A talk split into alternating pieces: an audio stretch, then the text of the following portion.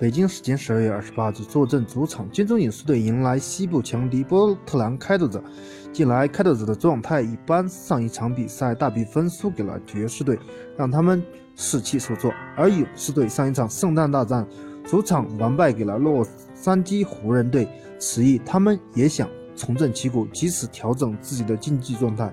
但是从比赛中勇士队的表现来看，这一场表现，他们太过于轻视自己的对手，自己的手感完全没有调整回来。从比赛第一节开始，两支球队一直陷入僵持。虽然开拓者的表现也并不完美，但是勇士队更是低迷。勇士队前十一罚仅仅两中，无论是库里、汤普森还是杜兰特，都不能命中罚球。不仅仅是罚球，三分线外。中距离跳投，勇士队都不能打进，这样他们全场一直被对手压制，直到比赛最后时刻，勇士队凭借杜兰特一次扣篮、一记外线三分，艰难的将比赛拖进加时。在加时比赛中，勇士仍然保持他们的常规赛的状态。库里漫不经心的传球和投篮让他们付出了代价，最终凭借着利拉德三分准绝杀。开拓者加时赛一百一十比一百零九战胜勇士队。全场比赛，利拉德得到二十一分，麦克勒姆得到二十四分，内线诺尔基奇砍下二十七分、十二个篮板的完美数据。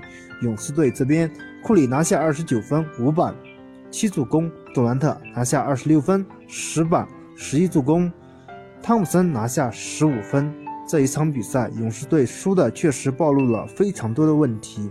尽管四巨头全部登场，但是球队的比赛绝大部分时间都是漫不经心，无论是罚球、失误、传球，显得非常漫不经心，非常松懈。这一点也让他们一直不能在场面上占据优势。其次就是他们的命中率太不稳定，无论是杜兰特、库里还是汤普森。